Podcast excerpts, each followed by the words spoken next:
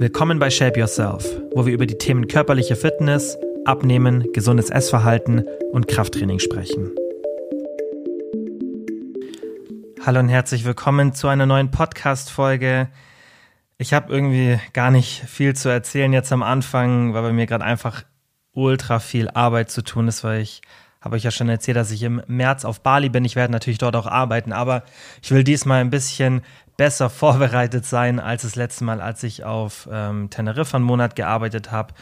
Will so ein bisschen die Podcasts ready haben. Ich will schon auch dort welche aufnehmen. Gibt wohl auch dort, wo ich bin, ein Podcaststudio in der Nähe. Aber ich will das trotzdem so ready haben, dass falls ich gerade ähm, vom Podcast her nicht so viel Zeit investieren kann, und auch mein ganzes Equipment nicht mitnehmen will, dass dann einfach alles ready ist und vielleicht nehme ich dann wieder ein paar Folgen auf mit den kleinen Ansteckmikes, die ich habe.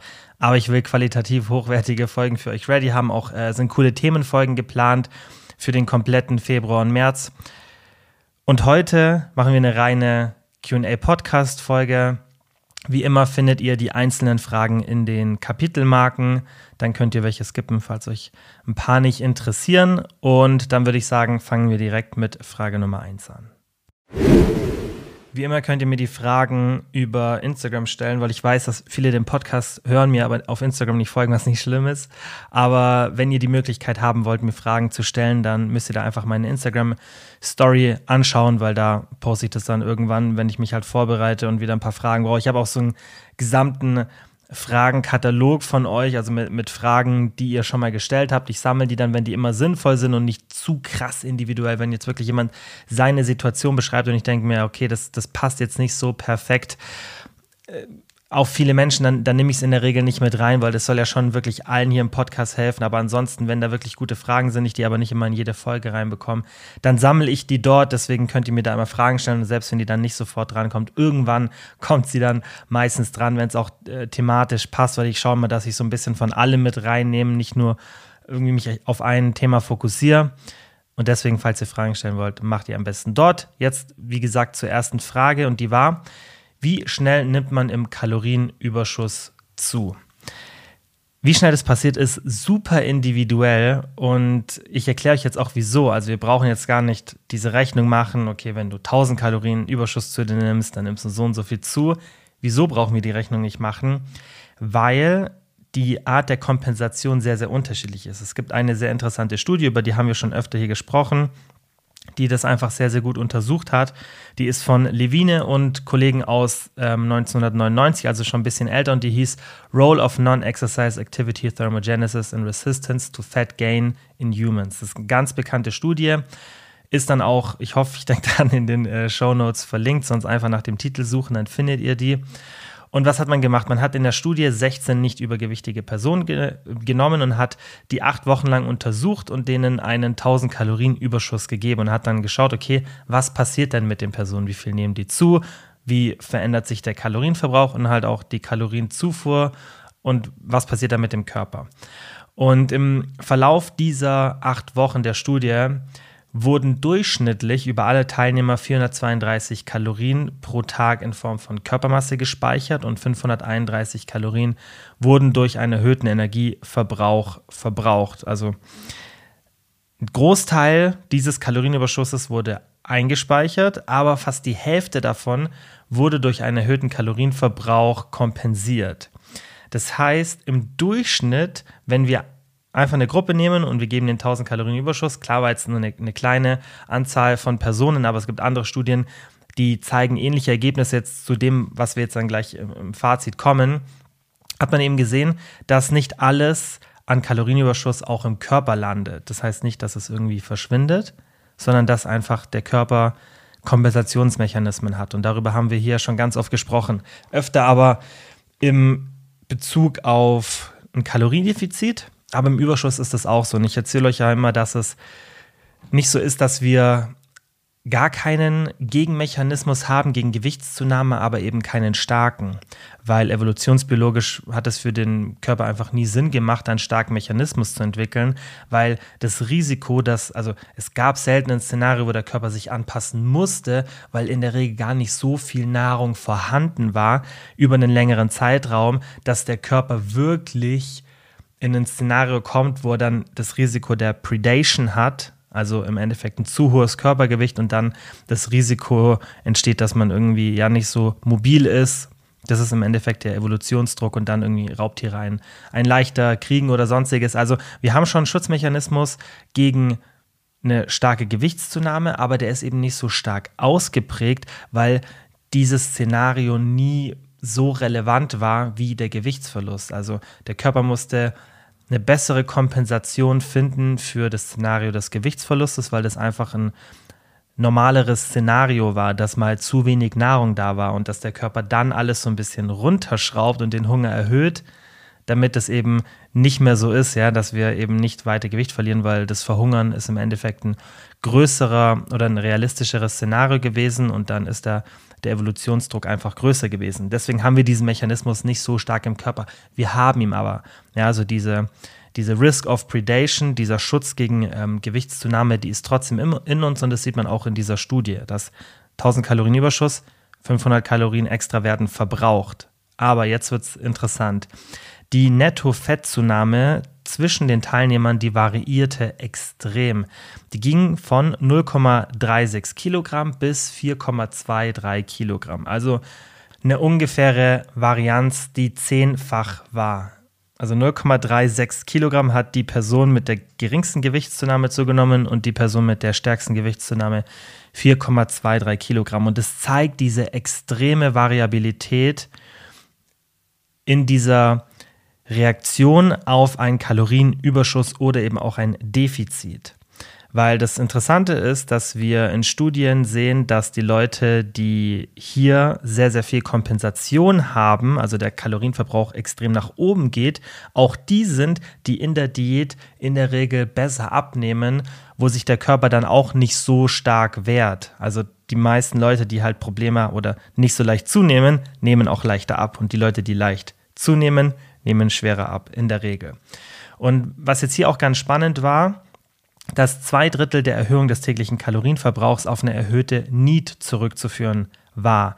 Was ist NEAT? Non-Exercise Activity Thermogenesis, war ja auch schon im Titel der Studie genannt und falls ihr die letzte Podcast-Folge gehört habt, oder generell den Podcast, dann ist euch Need ja ein Begriff. Das sind im Endeffekt alle Bewegungen, die ihr im Alltag macht, die nicht zum Sport gehören. Also irgendwie, wenn ihr euch unruhig bewegt, wenn ihr Schritte macht und so weiter, wenn ihr aufsteht, ein Glas Wasser holt. Diese spontanen Bewegungen sind die größte Variable in unserem Stoffwechsel. Die ist von Mensch zu Mensch extrem unterschiedlich und auch in was für einer Phase wir sind. Und die ist eben der hauptsächliche Kompensationsmechanismus, gegen eine Gewichtszunahme oder gegen einen Gewichtsverlust. Das heißt, die meisten, wenn sie sich in einem Defizit befinden, passen ihr Need nach unten an. Natürlich kriegen die schon auch mehr Hunger. Es gibt viele Kompensationsmechanismen, aber die Verringerung von Need ist ein ganz zentraler Punkt. Und beim Kalorienüberschuss ist es auch so.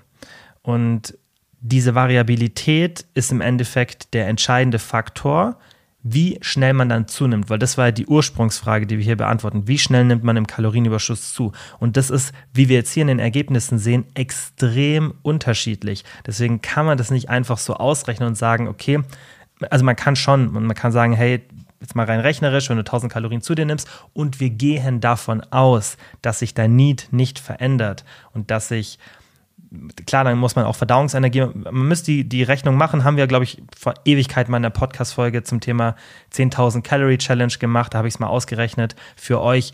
Das kann man machen, diese Rechnung, aber in der echten Welt ist die dann eh nicht so relevant, weil dieser Kompensationsmechanismus, den können wir nicht predikten. Natürlich mit Gentesten, so wird es in der Zukunft ähm, vermutlich möglich sein und das ist dann auch sehr, sehr wichtig und sinnvoll, weil dann könnte man zum Beispiel ein Diätprogramm haben und könnte sagen, wir machen am Anfang irgendwie einen ganz simplen DNA-Test, machen Swap mit dir, also so einen typischen DNA-Swap in, den, äh, in der Mundhöhle und dann schaut man, okay, was für ein Gen hast du? Ah, du bist eine Person, die neigt vermutlich dazu, dass wenn sie eine Diät macht, ihre Aktivität krass verringert. Also was machen wir in deiner Diät? Wir legen ganz starken Fokus darauf, dass wir deine Aktivität weit hochhalten und wie können wir das am geschicktesten machen und so weiter. Also, dass man Fokuspunkte legt, weil das dann zu wissen, geht auch ohne Gentests. Also im Coaching mache ich das zum Beispiel. Wir schauen dann immer, okay, wie, wie, verändert sich der Aktivitätslevel. Wenn wir merken, der geht krass runter, dann legen wir halt mehr einen Fokus drauf. Aber das Problem an der ganzen Sache ist auch, dass man sich trotzdem mit der Realität auseinandersetzen muss, dass man einfach sich lethargischer fühlen wird, wenn man diese Prädisposition hat. Und im Gegenteil, wenn man im Kalorienüberschuss nicht so leicht zunimmt, dann ist man halt immer so eine Person, die mehr isst und dann super viel Energie hat und das kompensiert. Also hier muss man einfach individuelle Unterschiede berücksichtigen und das, diese Erkenntnis für sich haben, um die dann einfach in die eigene Strategie zu integrieren. Also, sag mal, Fazit zu der Studie und dem ganzen Thema. Need ist ultra wichtig bei der Resistenz gegen eine Fettzunahme. Also, ob man jetzt im Kalorienüberschuss stark zunimmt oder nicht, hängt hauptsächlich von der Veränderung ähm, der Need-Level ja, oder hängt von, von den Need-Leveln ab, wie die sich verändern. Und das können wir jetzt mal in diesem Beispiel sehen. Ja, die eine Person, die 0,36 Kilo nur zugenommen hat, die hat ja einen wahnsinnig großen Teil von diesen 1000 Kalorien kompensiert, indem sie sich deutlich mehr bewegt hat im Alltag. Und die hat es nicht bewusst gemacht. Vielleicht natürlich auch so ein bisschen bewusster Kompensationsmechanismus, weil sie gemerkt hat, sie isst mehr, aber die unbewusste Nieterhöhung, die ist definitiv da bei vielen Menschen. Also viele Leute, die essen einfach mehr und bewegen sich dann deutlich mehr. Und andere, es war sogar eine Person in der Studie, die hat sich sogar weniger bewegt, obwohl sie 1000 Kalorien mehr gegessen hat. Ja, also manche werden da sogar ein bisschen lethargischer dadurch. Deswegen, das ist super unterschiedlich und man muss sich einfach diesem, diesem Thema bewusst sein. Das kann einem natürlich aber auch Informationen darüber geben, wie man sich verhalten sollte, wenn man mehr isst. Und das sage ich immer, wenn ihr irgendwie im Urlaub seid oder so. Dazu kommen wir, glaube ich, später. Entweder das ist in dieser QA-Folge oder in der nächsten. Das ist, glaube ich, sogar nicht in dieser. Ich glaube, die Frage ist für die nächste. Da kommen wir auch zu dem Thema Urlaub. Und da ist auch immer meine Empfehlung, schaut, dass die Aktivität nicht so krass nach unten geht, weil das einfach ein wahnsinnig ähm, wichtiger Faktor für den Kalorienverbrauch ist. Also, Zusammenfassung weiter. Need spielt eine extrem wichtige Rolle und es ist eben sehr unterschiedlich, wie sich da Need anpasst. Ja, also das können wir auch nicht wirklich predikten aktuell, sondern man muss einfach schauen, okay, wie war das in der Vergangenheit bei mir. Andere Studien zeigen halt auch, dass die Leute, die ihre Need im Überschuss erhöhen, auch resistenter für eine Verringerung der Need in der Diät sind. Und das ist dieses Konzept des verschwenderischen und sparsamen Stoffwechsels und das erklärt eben diese individuellen Unterschiede bei der Gewichtszu- und Abnahme. Ich habe euch da schon mal eine separate Podcast-Folge dazu gemacht, war 176, die heißt, welcher Stoffwechsel-Phänotyp bist du? Also einfach Shape Yourself, welcher Stoffwechsel, dann kommt die Folge schon, wenn ihr das sucht. Folge 176 167 war das. Da hört ihr euch am besten einfach mal die Folge an, wenn ihr ein bisschen mehr in dieses Thema reingehen wollt. Ja, also dass Personen mit einem verschwenderischen Stoffwechsel, die haben es einfach leichter, ihr Gewicht zu halten oder abzunehmen. Und die mit einem sparsamen Stoffwechsel, das sind aber auch die, die vor Zehntausenden von Jahren besser überlebt hätten. Aber in der heutigen Zeit ist es halt leider dann im Endeffekt ein, ein kleiner Nachteil in dem Bezug ähm, die haben einfach Probleme abzunehmen und die nehmen auch leichter zu, weil eben solche Kompensationen wie Need und Hunger bei denen halt so laufen, dass wenn sie zum Beispiel die Kalorien verringern, dann kriegen die halt extrem viel Hunger und bewegen sich weniger. Und die Leute mit so einem verschwenderischen Stoffwechsel, die nehmen mehr Kalorien zu sich und bewegen sich dann ultra viel und der Hunger geht krass runter. Also diese Stoffwechseltypen gibt es definitiv und das ist natürlich auch ein Spektrum. Man ist nicht entweder der brutale eine Stoffwechseltyp oder der andere, sondern das ist immer so ein bisschen auf einem Spektrum. Aber wichtig so zum Abschluss, Need kann man auch bewusst durch Aktivitäten erhöhen. Das habe ich ja gerade schon gesagt. Man müsste einfach in in so einer Situation beobachten, ich mache jetzt eine Diät, was passiert denn mit meiner Schrittanzahl zum Beispiel? Weil alles andere ist schwierig zu messen.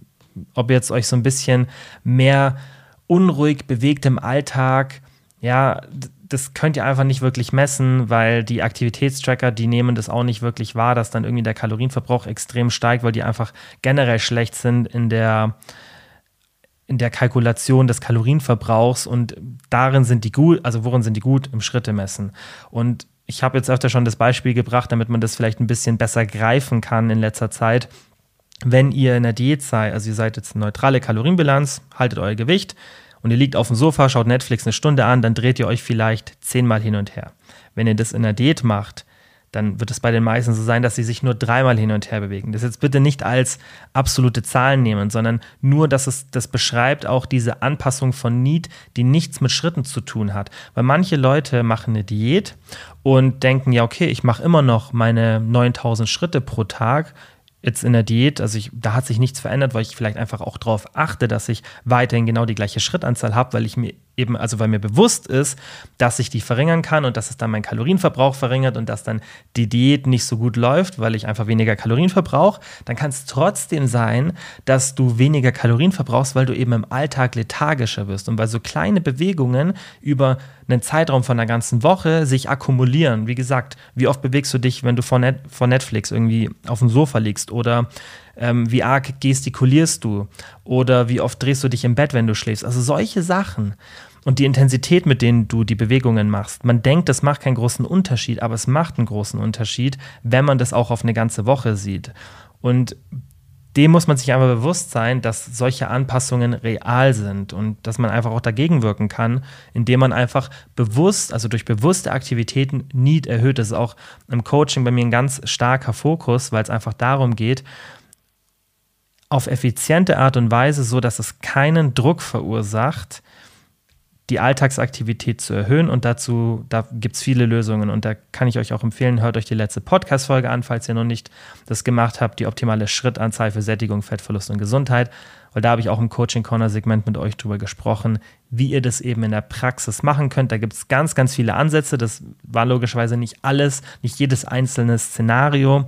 Aber das gibt euch einen guten Überblick darüber, wie man denn ohne Druck die Schrittanzahl erhöht. Und deswegen seid euch einfach bewusst, eure Alltagsaktivität wirkt sich auch beim Kalorienüberschuss extrem aus, ob ihr jetzt schnell oder weniger zunimmt, zunimmt. Und man kann das nicht predikten. Ihr könnt vielleicht so ein bisschen in die Vergangenheit schauen wie ist es bei mir so in der Diät? Fällt mir das leicht? Oder wenn ich in der Vergangenheit mal eine Phase hatte, wo ich mehr gegessen habe, habe ich da schnell zugenommen oder nicht? Das wisst ihr ja in der Regel. Und viele Leute, die essen dann, also bei mir ist es zum Beispiel so, wenn ich deutlich mehr esse, dann kompensiere ich einfach einen großen Teil durch Aktivität.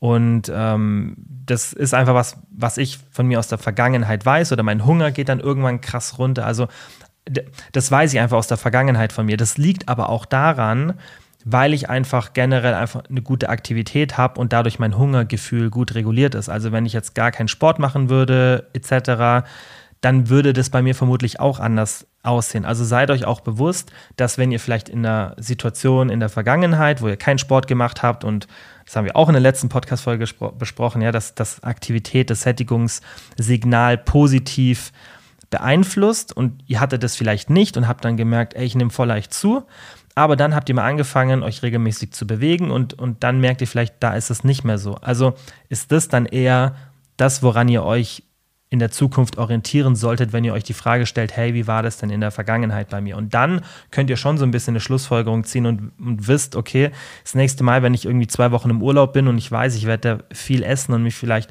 auch nicht so viel bewegen, dann könnt ihr ein bisschen besser die Situation einschätzen und dann könnt ihr sagen, okay, dann ist halt so, aber dann weiß ich immerhin, was Sache ist. Es hilft ja auch vielen, so mental ein bisschen das entspannter zu nehmen, wenn man weiß, was auf einen zukommt, gibt ein, gibt ein gewisses Kontrollgefühl.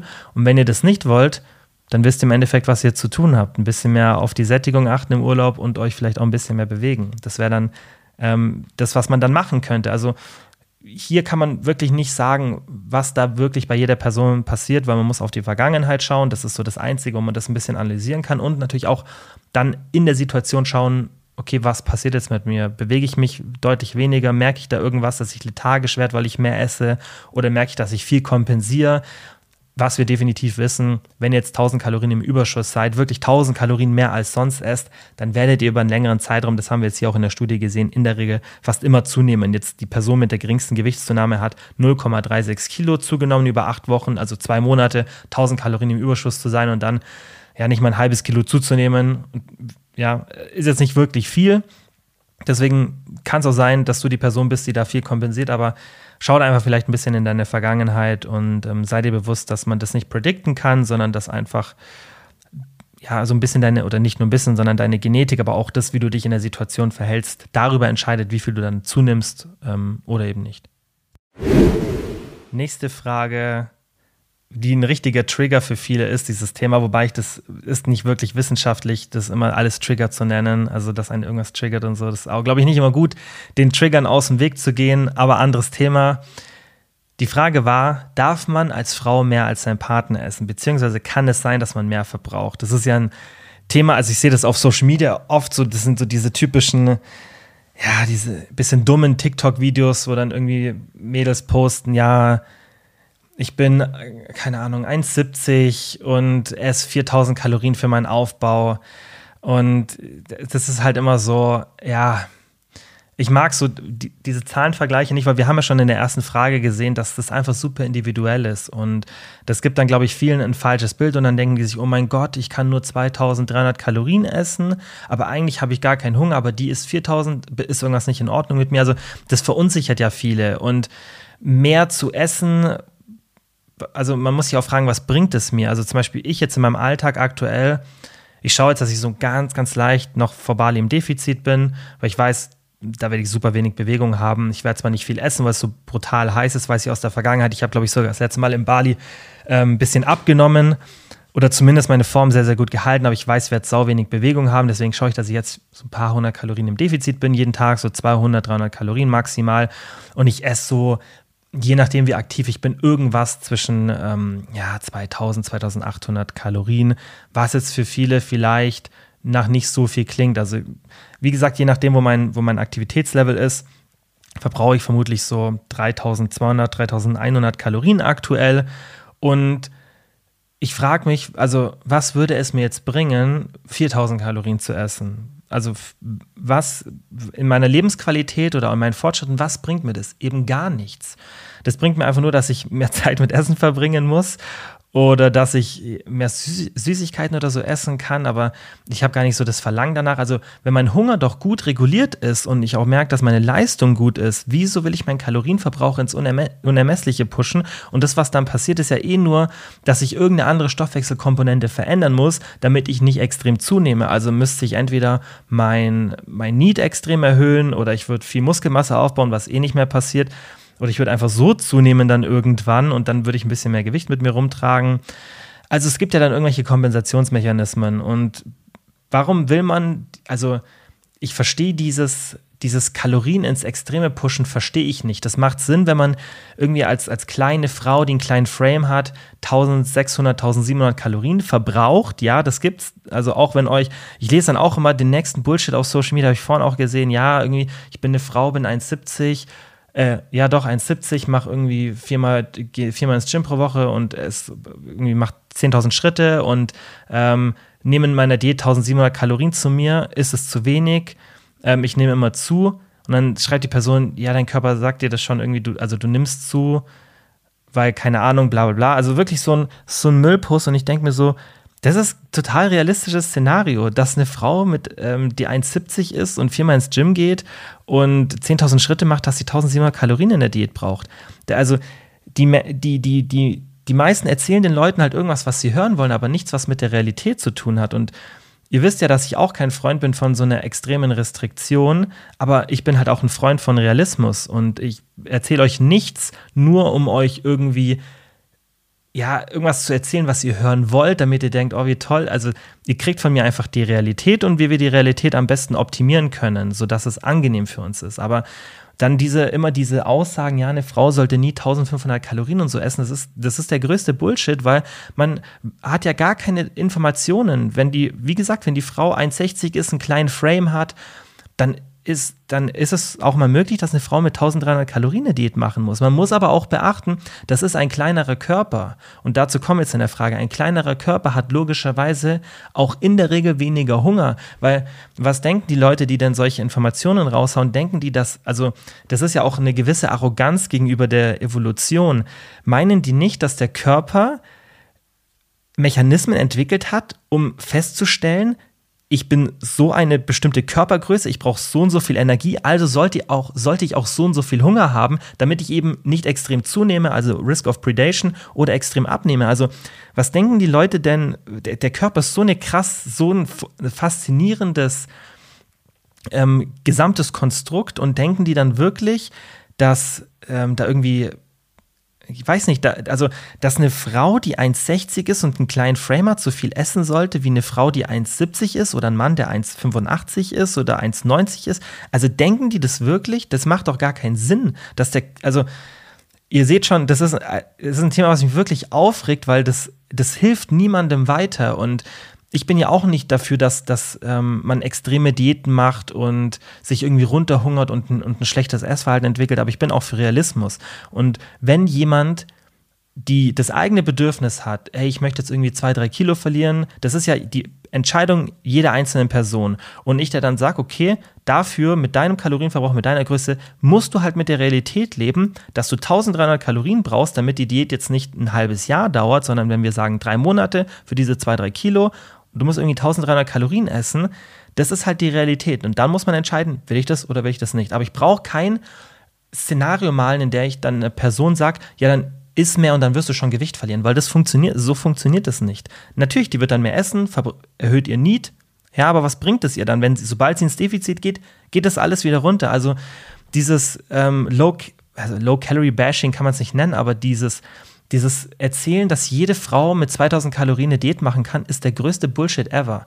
Und ähm, deswegen hört bitte nicht auf sowas, weil das, ähm, das bringt niemandem was, wenn man mit so absoluten Zahlen um sich schmeißt, sondern man sollte immer schauen, okay, was, was für einen Kalorienverbrauch habe ich, was für eine Größe, was für ein Gewicht, weil Größe beeinflusst dann meistens das Gewicht, ja, wie ist mein Frame generell, wie viel Aktivität habe ich und so weiter. Und dann kann man solche Schlüsse ziehen. Also langer Rant zurück auf die Frage, das aber was mit der Frage zu tun hat. Weil das ja oft dieses Ding ist, darf man als Frau so viel essen wie sein Partner? Und da müssen wir uns ein paar Fragen stellen, um das zu beantworten und können nicht einfach solche 0815-Aussagen raushauen, was die meisten halt auf Social Media dann machen, wenn irgend sowas kommt als Frage. Da müssen wir uns erstmal fragen, okay, seid ihr gleich groß? Dadurch meistens halt klar, Körperfettanteil kann variieren, aber das beein also die Größe beeinflusst das Gewicht einfach wahnsinnig. Es ist einfach so. Wiegt ihr dann gleich viel? Habt ihr die gleiche Aktivität? Also man muss solche Fragen stellen, um das zu beantworten. Wenn du jetzt eine Frau bist, die 1,60 ist und dein Partner ist ein Mann und der ist 1,90 und ihr habt den ungefähr gleichen Aktivitätslevel, dann wenn jetzt nicht eine von, von euch beiden, also eine Person von euch beiden, ein extrem sparsamen Stoffwechsel hat, sodass sie extrem wenig Kalorien verbraucht und die andere einen extrem verschwenderischen, ja, wenn die Frau 1,60 ist, hat einen super verschwenderischen Stoffwechsel und der Mann ist 1,90, hat einen sehr, sehr sparsamen Stoffwechsel. Und ihr habt das gleiche Aktivitätslevel, dann kann das sein, dass sich das langsam ein bisschen annähert, weil die Grundstoffwechselrate des Mannes einfach deutlich niedriger ist als der Durchschnitt, bei der Frau ist sie deutlich höher als der Durchschnitt, ja, weil auch die Grundstoffwechselrate, das, was wir ohne Aktivität verbrauchen, das kann stark variieren. Und selbst wenn wir davon davon ausgehen, dass es bei der Person, die normalerweise mehr verbrauchen sollte, krass nach unten tendiert und bei der anderen krass nach oben, ist es unrealistisch, dass wenn ihr einen ähnlichen Aktivitätslevel habt, dass ihr gleich viele Kalorien zu euch nehmen könnt und euer Gewicht halten oder euren Körperfett halten könnt. Das ist einfach unrealistisch. Es gibt realistischere Szenarien, wo sich das vielleicht ein bisschen mehr annähert. Und das habe ich euch jetzt mal aufgeschrieben. Eine Frau ist zum Beispiel 1,70, wiegt 70 Kilo, geht viermal ins Gym, macht ein bis zweimal Cardio und geht am Tag so 15.000 Schritte. Ihr Partner ist ein Mann, ist 1,78, also 8 cm größer, wiegt 80 Kilo, also 10 Kilo mehr, geht nicht ins Gym, macht vielleicht ein, zwei Mal Fußballtraining pro Woche und läuft außerhalb dessen 7000 Schritte am Tag. Dann kann es sein, dass ihr einen ähnlichen Kalorienverbrauch habt. Das ist jetzt aber ein Szenario, in dem halt alles auch in diese Richtung drückt. In der Regel sind Männer einfach größer als Frauen, in der Regel sind Männer auch schwerer als Frauen und wichtig, in der Regel haben Männer auch ein bisschen mehr Aktivität als Frauen. Ich habe euch da auch schon mal eine separate Podcast-Folge aufgenommen, 197, hieß die Abnehmblockade bei Frauen, warum sie existiert und wie man sie durchbricht. Und da ging es auch darum, was denn so die geschlechtsspezifischen Unterschiede sind. Und die sind nicht so extrem. Also wenn man viele, wenn man die Faktoren rauskorrigiert, ja, Größe, Gewicht und so weiter, dann verbrauchen Frauen, also der Stoffwechsel von Frauen, nicht weniger Kalorien als der von Männern. Aber trotzdem, trotzdem in der Realität verbrauchen Frauen weniger Kalorien als Männer. Wieso? Weil Frauen im Durchschnitt kleiner sind, weniger wiegen, weniger Muskelmasse haben und weniger Aktivität haben. Wir reden ja hier vom Stoffwechsel, äh, vom Durchschnitt. So. Und deswegen kann man ja auch mal in die Realität schauen. Es ist halt einfach so, dass Männer im Durchschnitt größer sind und mehr wiegen. Aktivität ist halt unterschiedlich. Ich glaube, die meisten, die hier zuhören, da trifft es dann nicht so zu, weil die halt in dieser Fitnessbubble sind und sich viel bewegen. Aber wenn wir in die generelle Bevölkerung schauen, dann ist es halt so, dass Männer mehr Aktivität haben. Punkt. Und da geht es nicht irgendwie um eine Wertung der Sache, ist einfach ein Fakt. Und deswegen muss man diese Frage auch korrekt beantworten. Und dann gibt es ja immer diese Kritik, wie gesagt, dass es halt, also wenn man sagt, ja, im Durchschnitt sollten Frauen weniger essen als Männer. Ja, wir reden ja hier vom Durchschnitt und nicht von individuellen Situationen. Manche Leute verstehen das dann halt falsch und greifen es dann irgendwie auf eine falsche Art und Weise auf. Das heißt ja nicht, dass Frauen ultra wenig essen sollten und dass jede Frau weniger essen sollte als ihr Partner, weil es kommt ja auch darauf an. Wenn jetzt eine Frau sagt, ich will gerade mein Gewicht halten und ihr Partner ist ein Mann, der ist größer als sie und verbraucht vielleicht auch mehr Kalorien als sie, aber macht gerade eine Diät und sie isst dann mehr. Natürlich sollte sie sich dann nicht schlecht fühlen, aber es geht einfach darum, dass man ähm, dieses Thema relativ objektiv betrachtet und sich vielleicht auch gar nicht die Frage stellt, weil die, also ich verstehe es, dass man sich die Frage stellt, weil so es ja verunsichern kann. Ich weiß, das verunsichert ja auch viele Frauen, wenn sie sehen, wie viel andere Frauen neben ihnen essen und so weiter. Und das ist ja auch ein super komplexes Thema und auch total verständlich. Aber ihr solltet die Situation dann vielleicht einfach ganz objektiv sehen. Und ich hoffe, die Beantwortung der Frage mit den ganzen Einzelheiten hat euch auch geholfen, das in Zukunft oder hilft euch das in Zukunft objektiver zu sehen und zu verstehen, dass ihr schauen müsst, was sind denn so die Gegebenheiten? Und man muss sich dann aber auch die Frage stellen, wenn jetzt die Gegebenheiten anders sind, und also die Gegebenheiten eben nicht so sind, dass der männliche Partner mehr verbraucht und du isst trotzdem phasenweise mehr, so what? Dann ist es halt so. Also dann vielleicht nimmt dein Partner, wie gesagt, gerade ab oder du nimmst gerade zu, das spielt ja auch noch eine Rolle und dann ist es vollkommen in Ordnung. Natürlich, wenn beide ihr Gewicht halten wollen und dein Partner mehr Kalorien verbraucht als du, dann äh, ist es auch unrealistisch, dass er weniger essen wird als du. Und das wird der Hunger, wenn du alles richtig machst, schon richtig regulieren. Also versuch das gar nicht so zu werten, sondern schau da einfach so ein bisschen auf dich und versuch so Situationen gar nicht so krass zu analysieren, weil was wir jetzt hier vielleicht in der Frage noch gar nicht mit reingenommen haben, ist, dass du ja nicht immer siehst, was die andere Person isst. Und das wissen wir ja auch aus Studien, ich habe in Podcast-Folge, ich mache hier gerade mal mein Podcast-Verzeichnis auf, damit ich euch die Folge sagen kann, weil ich glaube, die ist auch für viele wichtig. Die hieß, so jetzt finde ich sie nicht. Ah, hier. Folge 202, warum du trotz Kalorienzählen keine Fortschritte machst und wie du das ändern kannst. War tatsächlich von den Klicks her eine Folge, die gar nicht so gut lief wie viele andere Folgen, obwohl es so ein wichtiges Thema ist. Also, wenn ihr eine Folge von den letzten, irgendwie, was ist es so, die letzten 15 nicht gehört habt, dann hört euch die an, weil die ist ultra wichtig. Und da geht es eben darum, dass wir Menschen sehr, sehr schlecht darin sind, ein Gefühl dafür zu bekommen, wie viel wir essen. Und dass wir auch viel unbewusst essen und mal so zwischendurch. Und das ist ja auch vielleicht ein Szenario, das du nicht berücksichtigst. Du siehst nur deine Situation, in denen du isst, aber du weißt ja nicht, wann dein Partner zwischendurch mal was ist. Okay, vielleicht seid ihr 24-7 zusammen, anderes Szenario, aber in der Regel, man hat ja nur sein eigenes Leben zu 100 Prozent auf dem Schirm. Und das solltest du dir vielleicht auch zu Herzen nehmen. Aber ich glaube, das Wichtigste an der Sache ist, versuch hier nicht, ähm, das irgendwie zu werten, weil es ist doch im Endeffekt scheißegal. Es ist scheißegal, wie viel du isst, scheißegal, wie viel dein Partner ist. Es, also für dich sollte das dann nicht, wenn du jetzt mehr isst als dein Partner, ein Grund sein, weniger zu essen, weil wenn du mehr verbrauchst, wenn euer Größenunterschied und Gewichtsunterschied nicht so groß ist und wenn du vielleicht sogar noch mehr Aktiv deutlich mehr Aktivität hast, dann ist es gar kein unrealistisches Szenario, wie wir gerade hier hatten. Also dieses eine Szenario, Frau ist 1,70, Mann ist 1,78, bisschen mehr Gewicht beim Mann, aber deutlich weniger Aktivität, dann ist es gar kein unrealistisches Szenario, dass du sogar ein bisschen mehr isst als dein Partner. Und dann ist es vollkommen fein. Also ich glaube, hier ist für viele einfach wichtig, so klischeehaft wie es klingt, sich auf sich selber zu konzentrieren und ähm, das alles nicht so zu werten und nicht in so Schubladen zu denken, ja, eine Frau darf nie mehr essen als ihr Partner, aber ich mag es auch nicht, wenn es heißt, eine Frau muss immer so viel essen wie ihr Partner, weil das ist, wenn wir einen Querschnitt der Bevölkerung nehmen, auch Bullshit, weil das, die Rechnung geht dann halt einfach nicht auf. Die Frau wird dann halt auf Dauer immer zunehmen. Muss man sich halt fragen, will ich das? Dann ist es okay, aber man muss hier in die Frage auch viel Realismus reinbringen und die echte Welt. Und in der echten Welt sind Männer im Durchschnitt größer, schwerer, mehr Aktivität. Das muss man berücksichtigen. Wenn es bei dir aber nicht der Fall ist oder selbst wenn es bei dir der Fall ist, schau auf die Phasen, in denen ihr gerade seid und selbst wenn die Phasen dann auch keine Rolle spielen, solange du damit fein bist, ähm, dann versuch es nicht so zu werten und dann gibt es auch Szenarien, wo Frauen mehr essen als ihre männlichen Partner und ähm, nichts, wofür man sich irgendwie schämen müsste oder so. Das ist doch, ist, im Endeffekt ist es doch, wie gesagt, eigentlich scheißegal und ähm, ich glaube, so beenden wir jetzt auch die Frage am besten.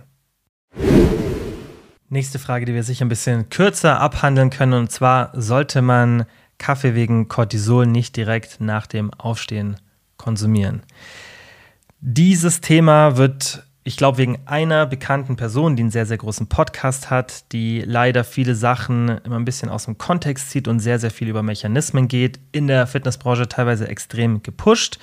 Das Wichtige ist aber, dass wir, wenn wir über einen theoretischen Mechanismus sprechen, dass wir das dann auch immer betonen und nicht sagen, okay, es gibt hier einen Mechanismus, also faktisch macht es unbedingt so, sondern, was dann finde ich die richtige Empfehlung wäre, zu sagen, okay, wir haben hier einen Mechanismus, es ist möglich, dass wir hier einen Unterschied sehen. Probier das doch mal in deinem Alltag aus, weil wir haben noch keine Studienlage, die uns ganz klar zeigt, dass es sinnvoll wäre. Ich finde, so sollte man das kommunizieren, denn es gibt hier einen Mechanismus, aber wir haben keine Studien, die da irgendwas belegen, dass es sinnvoller wäre für Cortisol oder auch für den Nachmittagscrash, der ja da angeblich ähm, vermieden werden sollte, dass es da irgendeine Rolle spielt, wann man äh, Kaffee zu sich nimmt. Im Gegenteil, die Wissenschaft zeigt ganz klar, dass umso später wir Koffein konsumieren, desto mehr wirkt sich auf unseren Schlaf negativ aus. Und wenn wir nicht so einen guten Schlaf haben, dann ist auch unser Cortisolrhythmus nicht perfekt reguliert. Also die Empfehlung, Kaffee nicht direkt nach dem Aufstehen zu konsumieren, macht gar keinen Sinn. Im Gegenteil, es macht mehr Sinn, Koffein, also ob es jetzt Kaffee ist oder Koffein, ist ja das gleiche im Endeffekt, ist nur die Dosis ein Unterschied Koffein direkt nach dem Aufstehen, also in der ersten Viertel oder halben Stunde zu konsumieren, macht mehr Sinn. Wieso? Weil Koffein, je nachdem, wie viel man von bestimmten Enzymen im Körper hat, die Halbwertszeit stark variieren kann. Bei manchen ist sie bei fünf Stunden, bei manchen bei sieben, bei manchen bei zehn Stunden. Und wenn du, wie ich zum Beispiel, nicht so gute Enzyme hast und Koffein super langsam abbaust, dann hast du nach zehn Stunden immer noch die Hälfte davon im Blut. Ist nicht so geil, weil dann hast du nach 20 Stunden immer noch ein Viertel davon im Blut. Also die Halbwertszeit bei Koffein ist bei manchen Menschen eben sehr, sehr lang. Und abgesehen von der Halbwertszeit haben wir ganz klare Studien, die zeigen, dass umso später wir konsumieren, desto mehr wirkt sich auf unseren Schlaf aus. Also es macht schon Sinn zu sagen, mittags, da ist ab da nehme ich kein Koffein mehr zu mir. Wenn du merkst, du schläfst gut und du bist auch super erholt. Es geht hier nicht nur ums Einschlafen, sondern du merkst auch, ey, den Schlaf, den ich habe, der ist super erholsam. Dann kann es sein, dass du super viele Enzyme hast, dann kannst du auch mal ein bisschen später Koffein konsumieren. Aber die meisten, die auch denken, ja, ich schlafe schnell ein, schlafen dann trotzdem schlecht, also qualitativ nicht hochwertig, eben aufgrund des Koffeins. Und deswegen würde ich Koffein so spät am Tag fast bei niemandem empfehlen. Also wenn du wirklich Wert auf deine Erholung und deinen Schlaf legst und auf alles, was das beeinflusst, dann sollte eigentlich, außer du hast halt einen, irgendwie einen Schichtrhythmus oder sonstiges, solltest du mittags das letzte Mal Koffein konsumieren. Und umso früher, desto besser. Also diese 90 Minuten warten, die machen jetzt in der Regel, wenn du aufstehst und dann 90 Minuten wartest, ob du jetzt die wartest oder nicht, das macht dann im Endeffekt für den Schlaf vermutlich, was jetzt so die Wissenschaft zeigt, keinen großen Unterschied mehr. Aber wir haben ja hier auch wieder eine individuelle Variabilität. Und wenn du merkst, dass du, wie ich zum Beispiel, relativ sensibel auf Koffein reagierst, dann macht es Sinn, das eher noch früher zu konsumieren. Dann sind vielleicht diese 90 Minuten schon ein bisschen was, wo du mal schauen kannst. Eine Woche mache ich es mal direkt irgendwie 10 Minuten nach dem Aufstehen und die andere Woche mache ich mal warte ich mal 90 Minuten, zwei Stunden. Dann kannst du immer schauen, ob es bei dir sich auf den Schlaf auswirkt, ob du vielleicht besser schläfst und es früher konsumierst. Wenn nicht, dann warte die 90 Minuten, wenn du es willst, weil wie gesagt, es ist ein theoretischer Mechanismus da, aber der ist wissenschaftlich nicht belegt und das sind halt immer so, so theoretische Mechanismen, die nie zu einer absoluten Empfehlung führen sollten. Und ähm, wie gesagt, Datenlage zeigt eher, umso früher, desto besser. Also würde ich dir empfehlen, hier nicht dir irgendwie Sorgen zu machen wegen Cortisol oder so, weil das gibt es keine Belege dafür, dass es sich irgendwie negativ auswirkt. Und ähm, ansonsten, wenn du auf ganz Nummer sicher gehen willst, dann probier einfach mal beides aus. Probier mal aus. Das mache ich ganz oft in meinem Alltag. Probier mal verschiedene Alltagsabläufe aus. Zum Beispiel, was ich jetzt zurzeit mache, ist, normalerweise, wenn ich aufstehe, dann frühstücke ich direkt was, also fast immer.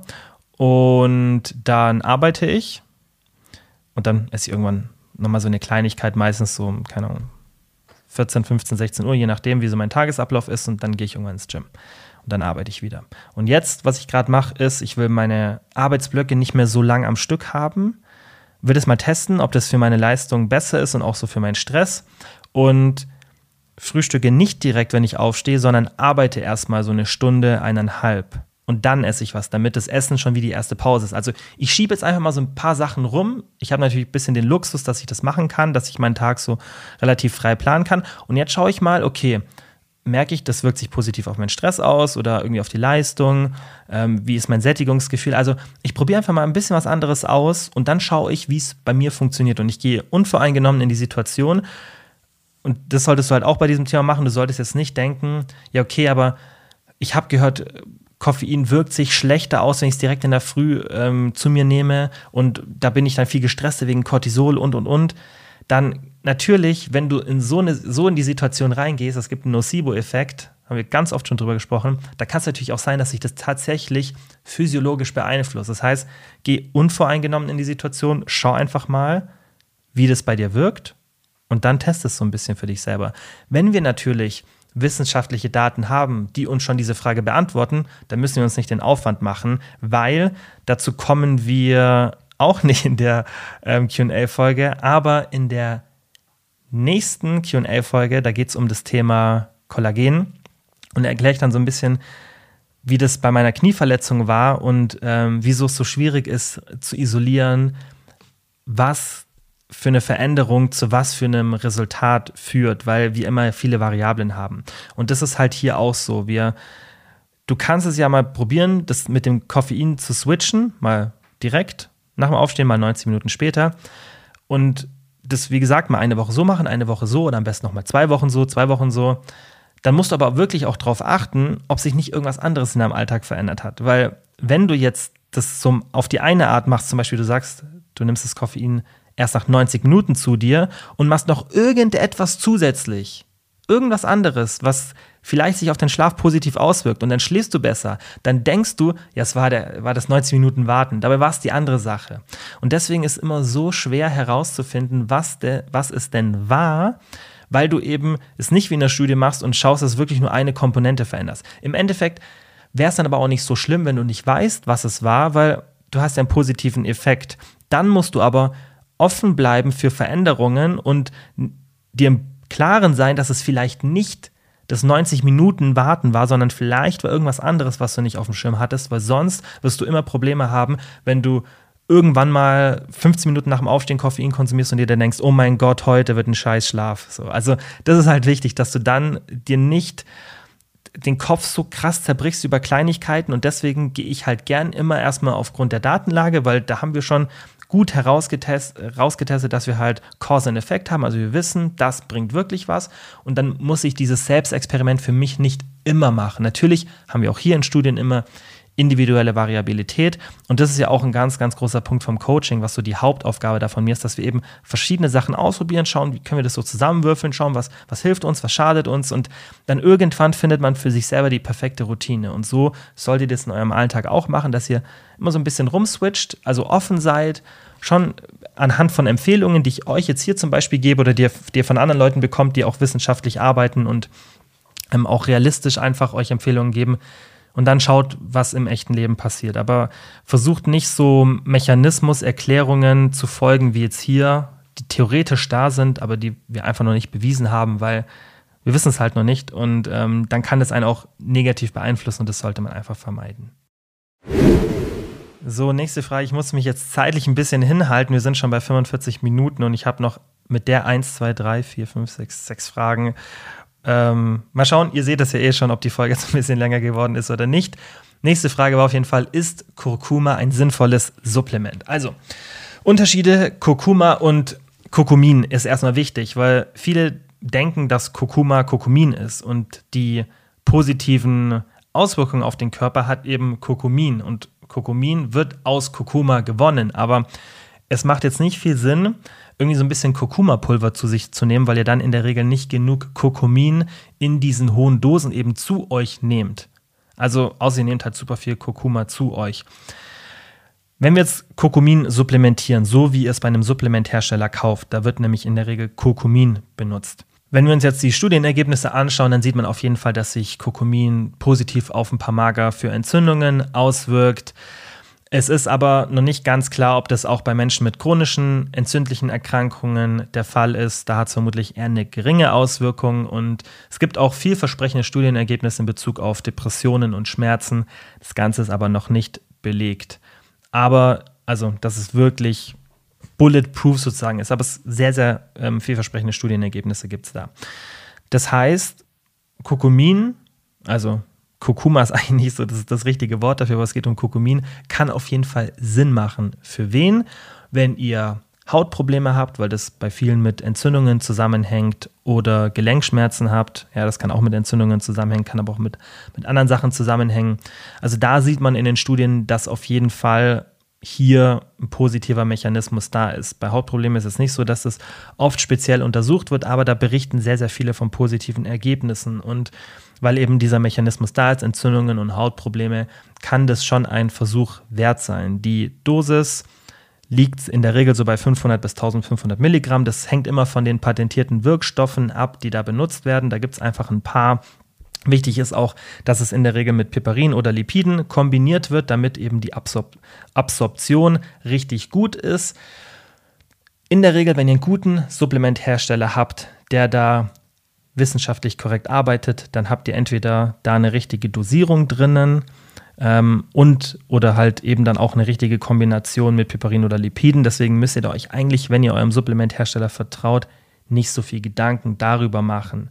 Und weil es da eben leider auch ein paar verschiedene Patente gibt, äh, wird es jetzt hier den Rahmen sprengen, alles aufzuzählen. Ich würde euch empfehlen, Kokumin dann zu nehmen, wenn ihr sagt, 30, 40 Euro im Monat, die tun mir gar nicht weh, also die jucken mich sozusagen eigentlich gar nicht.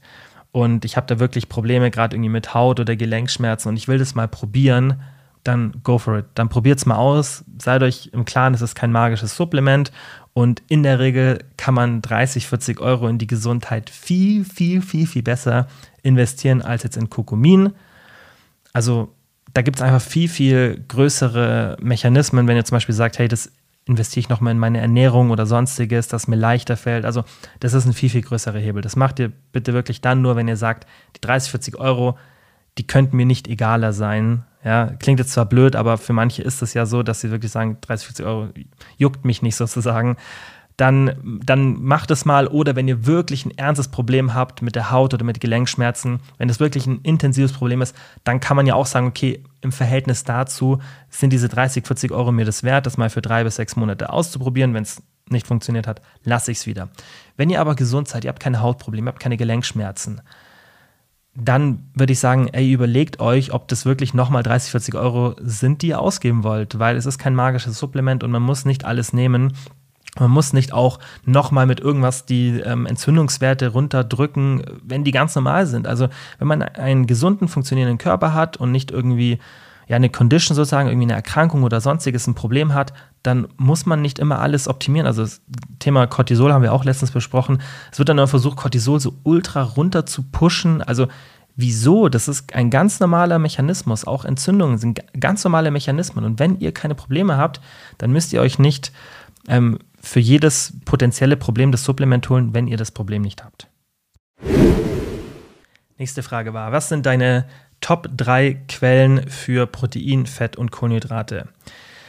Ich finde es immer ein bisschen schwierig, weil ich finde, Ernährung sollte flexibel sein und gerade so bei Fett und Kohlenhydraten, ergibt sich das eh immer aus dem was man einfach so generell isst. Also es ist bei mir selten so, dass ich jetzt schaue, oh, diese Kohlenhydratquelle benutze ich jetzt noch, sondern ich gehe da ein bisschen mit, von einem anderen Mechanismus rein und ich denke, das wisst ihr, wenn ihr den Content hier konsumiert. Wir schauen uns eher an, okay, was sind denn positive Eigenschaften von einem Lebensmittel?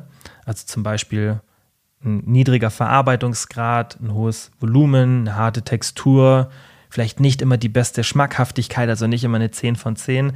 Und dann könnt ihr das nutzen, um eure Lebensmittelauswahl viel flexibler zu treffen. Und dann müssen wir nicht sagen, das sind die 20 Kohlenhydratquellen, die ihr konsumieren solltet. Weil das ist Bullshit. So, das, das, es gibt so eine krass große Variation an Lebensmitteln, auch an natürlichen, also an unverarbeiteten, und äh, da gibt es dann, finde ich, nicht so die Daseinsberechtigung, dann alles so gerade Kohlenhydrate und Fette einzugrenzen, weil da gibt es so eine krasse Variation. Wo wir jetzt nicht so viel Variation in der Regel haben, ist reine Proteinquellen. Wir haben viele Lebensmittel, die viel Protein enthalten, aber reine Proteinquellen, die viel Protein pro Kalorien haben, die gibt es ähm, nicht so. Und da, finde ich, kann man dann schon eher so eine Liste machen. Haben wir auch ich merke gerade, das war, glaube ich, die letzte Podcast-Folge, war nicht mal die, doch die Schrittfolge war die letzte und die veganen Folge war, glaube ich, die vorletzte. Ich habe schon gar keinen Durchblick mehr. Da haben wir auch wirklich über konkrete Proteinquellen gesprochen. Ich finde, bei Protein ist es schon ein bisschen angebrachter, hier mehr über so, so Quellen zu sprechen, also Lebensmittelquellen, aber bei Fett und Kohlenhydraten, da sollte man eher nach ähm, Eigenschaften gehen und sich dann so zusammenbauen, wie man das wie man das einfach selber präferiert. Spricht es natürlich nichts dagegen, auch Listen zu machen, gibt es bei mir auch im Coaching, Einkaufsliste und so weiter. Macht auf jeden Fall Sinn, aber für viele führt das dann oft, habe ich das Gefühl, dazu, dass sie sich dann stark einschränken und denken, das sind die magischen, die man konsumieren muss. Ich erzähle euch jetzt einfach, was ich jetzt aktuell relativ häufig konsumiere, damit eben diese Makronährstoffe bei mir in der Ernährung, in der Ernährung auftauchen. Aber das ist auch nicht das Einzige. Das sind so meine Top drei Quellen aktuell. Also Protein, würde, würde ich sagen, Erbsenproteinschnetzel esse ich jetzt so in den letzten ein, zwei, drei Wochen relativ häufig. Skier, oder Quark halt in der Früh meistens ähm, und Proteinshakes, weil ich gerade nicht in einem relevanten Kaloriendefizit bin und dann macht es mir einfach den Alltag leicht. Also das würde ich sagen, sind so meine am häufigsten konsumierten reinen Proteinquellen. Bei den Fetten würde ich sagen Nüsse oder Nussmus, wobei eher gerade Nüsse anstatt Nussmus. Eier und der Rest kommt so zusammen, je nachdem, was ich esse. Also ich habe ja auch sehr, sehr viel Variationen teilweise, gerade im Frühstück. Ich habe Kakaonips drin und so weiter, mal Schokolade und da kommt dann das Fett eh zusammen. Also es ist nicht so, dass ich dann denke, oh, ich brauche noch ein bisschen Olivenöl, damit ich auf mein Fett komme. Das ist bei den meisten so. Die meisten haben eine Ernährung, wo sich das so ein bisschen zusammenleppert und dann würde ich eher schauen, ey, Lebensmittel, die eher ein bisschen unverarbeitet sind, weil dann habe ich auch gute Fettquellen, dann muss ich mir gar nicht so die Gedanken machen über ungesättigte, gesättigte Fettsäuren. Dann habe ich in der Regel genau die Fettquellen, die ich eigentlich haben möchte. Bei Kohlenhydraten sind es meistens Haferflocken, die mir in der Früh ein bisschen was geben, aber auch nicht so viel und dann sehr, sehr viel durch Beeren und Obst und dann meistens so die, die Klassiker Reis oder Nudeln oder Hülsenfrüchte. Also da fällt es mir auch ein bisschen schwer, das einzugrenzen weil das halt stark variiert, je nachdem, was ich esse. Und ähm, das kommt dann so zusammen. Also, das ist nichts, was ich jetzt plane, das, oder wo ich, was ich bewusst integriere. Das Einzige, was ich wirklich bewusst integriere, sind halt Proteinquellen, damit ich auf ein Protein komme. Aber der Rest, da gehe ich eben, wie ich euch gesagt habe, nach Eigenschaften und dann schaue ich eher so auf die Kalorienzufuhr und auf mein Protein und dann kommt es meistens eh in dem Sweet Spot von Fett zu Kohlenhydrate raus, dass ich jetzt nicht ultra wenig oder ultra viel Fett habe. Und das ist ja auch das, was ich den meisten in der Regel empfehle. Wir kommen zum nächsten Teil Aktivität, Krafttraining und Cardio. Und da war die erste Frage, ist Muskelaufbau möglich, obwohl man nie bis ans Muskelversagen geht, aber seine Gewichte und Wiederholungen steigert? Ja, auf jeden Fall. Also die Studien zu Muskelversagen, die werden einfach überinterpretiert. Und da habt ihr jetzt vielleicht in den letzten Wochen oder Monaten viel Content dazu gesehen, vielleicht von Leuten, die auch ein bisschen so science-based, ähm, ja, einfach Content machen und dann auch diese Studien zitieren und reinbringen.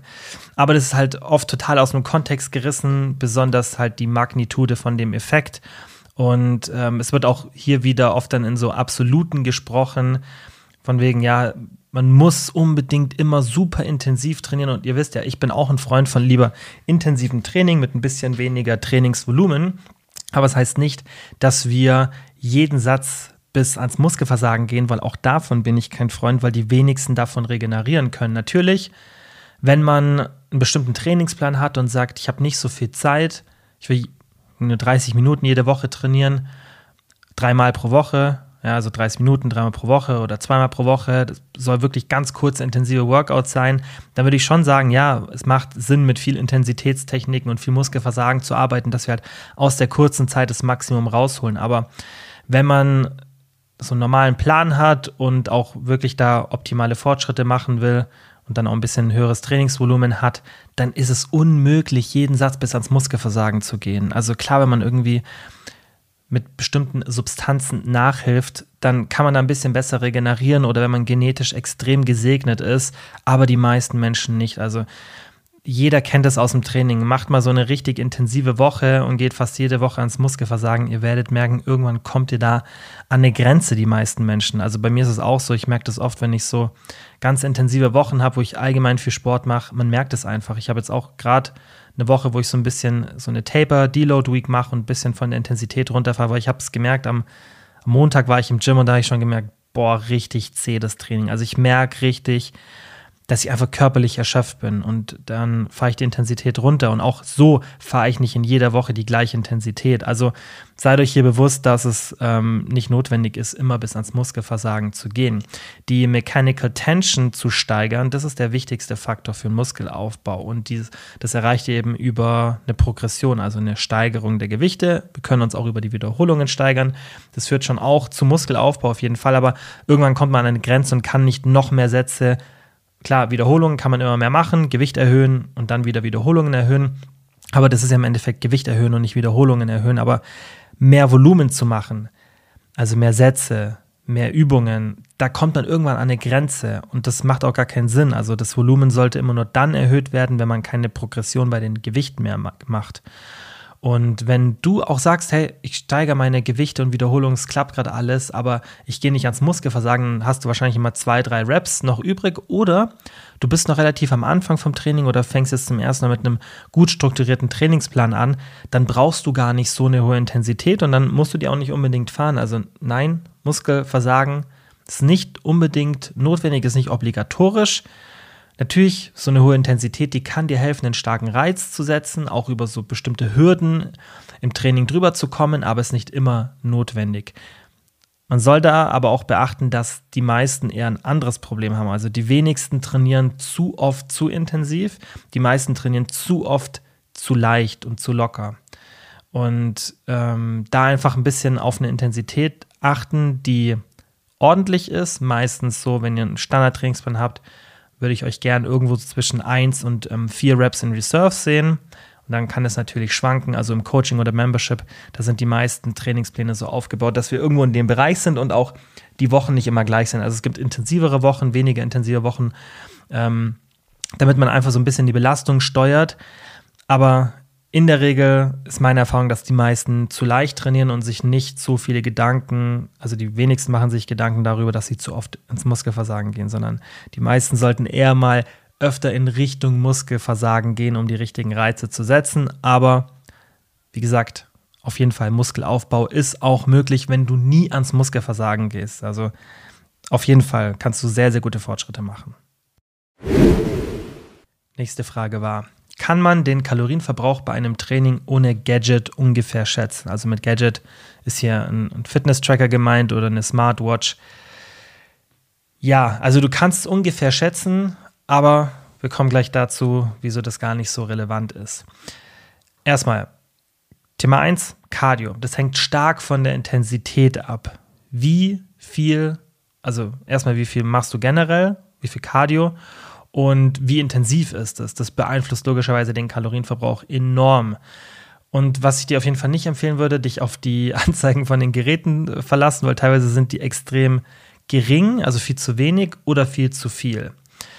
Was ich gemerkt habe, was tatsächlich ganz gut ist. Also ich habe zwei Walking Pads und ähm, die sind beide ziemlich gut so von der Einschätzung. Natürlich wissen die mein Gewicht nicht, die nehmen da wahrscheinlich irgendein Durchschnittsgewicht, aber das ist dann schon leichter, wenn, wenn wir wirklich nur so eine Schrittintensität haben. Aber ich habe immer das Gefühl, dass die Kardiogeräte im Gym, wo man dann höhere Intensitäten fährt, dass sie super schlecht darin sind. Also meistens überschätzen die das enorm. Ich denke, das soll halt einfach motivierend sein und dann ähm, denkt man sich, wow, ich habe so viel Kalorien verbraucht. Und dann nutzt man das Gerät öfter. Also ich denke, nach diesem Prinzip gehen wahrscheinlich die Hersteller, aber die sind einfach super ungenau. Aber auch die Fitness-Tracker. Also du brauchst dir gar nicht die Frage stellen, ähm, ob das sinnvoller wäre, mit einem Fitness-Tracker das zu schätzen, weil das ist auch nicht wirklich genau. Bei einer Gym-Einheit, da bist du so zwischen 75 und 300 Kalorien. Klingt jetzt eine, nach einer großen Spanne, aber es hängt halt extrem von dem Trainingsvolumen und dem Gewicht der Person ab. Eine ganz interessante Studie zeigt, dass wir da so im Durchschnitt bei 6 Kalorien pro Minute sind, aber meiner Meinung nach sind die meisten da ähm, deutlich niedriger. Man muss auch hier berücksichtigen, da ist der BMR schon mit rein berechnet. Also das kommt nicht on top drauf, sondern du müsstest dann eine Stunde, wenn du eine Stunde Krafttraining machst, eine Stunde BMR wieder rausrechnen. Bei der Kalkulation macht es jetzt hier alles ein bisschen komplex, aber es geht auch gar nicht darum, das so genau zu bestimmen, weil das eh nicht notwendig ist. Dazu kommen wir gleich. Aber die meisten verbrauchen so in der Gym-Einheit irgendwo so um die 200, 300, maximal 400 Kalorien. Also Oft sogar ein bisschen weniger, je nachdem, wie viel man macht, wie intensiv man trainiert, was man wiegt, wie viel Muskelmasse man hat und so weiter. Also es ist nicht so viel. Beim Cardio, dass man da in einer Stunde mal 400, 500 Kalorien verbrennt, kann schon sein, wenn man ähm, ja auch jetzt nicht super leicht ist und auch ein bisschen intensiver Cardio macht, ist aber super unterschiedlich und das wird jetzt auch hier den Rahmen sprengen. Ich glaube, wir haben es sogar schon mal in einer separaten Folge ähm, besprochen, bin ich mir jetzt aber nicht ganz sicher. Aber ich möchte jetzt hier nicht auf diese Einzelheiten eingehen, weil das, da bräuchten wir eine ganze Folge, um den Kalorienverbrauch beim Sport zu besprechen. Die Schätzungen sind aber nicht so relevant. Wieso? Erstens, weil Need sich aufgrund von Sport anpasst. Also es ist oft so, dass wenn du 300 Kalorien beim Sport verbrennst, dass du dann vielleicht 100 Kalorien weniger Need hast. Das sind jetzt nur Zahlen, um das auszudrücken, dass 300 Kalorien, die du beim Sport verbrauchst, nicht 300 Kalorien mehr Kalorienverbrauch bedeuten. Diese Reaktion ist sehr, sehr individuell und hängt auch davon ab, wie viel Aktivität du schon machst. Wenn du sehr, sehr viel Aktivität machst, dann ist deine Kompensation in der Regel größer. Wenn du bisher relativ sedentary, also mit wenig Bewegung warst, dann ist diese Anpassung in der Regel nicht so krass. Frauen reagieren hier auch ein bisschen sensibler, aber es ist generell sehr individuell. Manche Personen, die machen 300 Kalorien Sport und kompensieren dann 250 Kalorien davon, andere kompensieren nur 50 oder gar nichts. Also es ist sehr, sehr individuell. Aber das muss man einfach berücksichtigen, dass nur weil du jetzt beim, beim Sport 300 Kalorien verbrauchst, das nicht heißt, dass du 300 Kalorien mehr Kalorienverbrauch hast. Und deswegen zählt deine gesamte Aktivität nicht nur die du beim Sport hast. Also du solltest deine Aktivität immer in einem gesamten Kontext betrachten. Wie viel Schritte mache ich? So generell bin ich eher ein unruhiger Mensch oder bin ich eher so ein bisschen ruhigerer Mensch, dass ich auch außerhalb von meinen Schritten so ein bisschen unruhigen Körper sozusagen habe, so ein bisschen zappelig. Ähm, ja, und wie viele Schritte mache ich? Also diese gesamte Aktivität berücksichtigen, Sport und Need einfach. Das ist der eine Punkt. Und der zweite Punkt ist, dass es gar nicht so relevant zu wissen ist, wie hoch unser Kalorienverbrauch ist. Wieso? Weil wir sollten immer Anpassungen basierend darauf machen, was im echten Leben passiert. Wieso? Weil es eben sehr, sehr individuell ist. Also die Stoffwechselrate kann krass variieren. Also die Grundstoffwechselrate, wie viel euer Körper verbraucht im Ruhezustand, variiert extrem. Es hängt zusammen also hauptsächlich mit der Organmasse. Sagen wir mal, wir haben zwei identische Personen. Beide sind 1,70, haben genau gleiche Körperzusammensetzung, ja, und Aktivität spielt bei der Grundstoffwechselrate keine Rolle. Dann verbrauchen die beiden nicht gleich viel Kalorien. Und an was liegt es? An den unterschiedlichen ähm, Größen der Organmasse, weil die einfach super viele Kalorien verbrauchen. Und solche Sachen, die klar kann man theoretisch messen, ja, aber da bräuchtet ihr schon sehr, sehr ähm, gute Connections zu Wissenschaftlern, die dann mit euch, also die in der Regel dann das Equipment da haben und sowas mit euch messen können. Für alle anderen ist es so ein bisschen Guesswork und halt schauen, was in der echten Welt passiert. Also wir haben eine Variabilität im Grundstoffwechsel, wir haben eine Variabilität in der Reaktion von, wenn ich mehr Sport mache, wie wenig oder wie wird dann mein Need beeinflusst und so weiter. Das heißt, was wir immer machen sollten, ist, wir führen was durch, was für unseren Alltag ähm, mit einer hohen Beständigkeit möglich ist. Das heißt, so und so viel Sport kann ich machen, so und so viel Aktivität habe ich, so und so viel kann ich essen und das ist mein Ziel. Und dann, was passiert?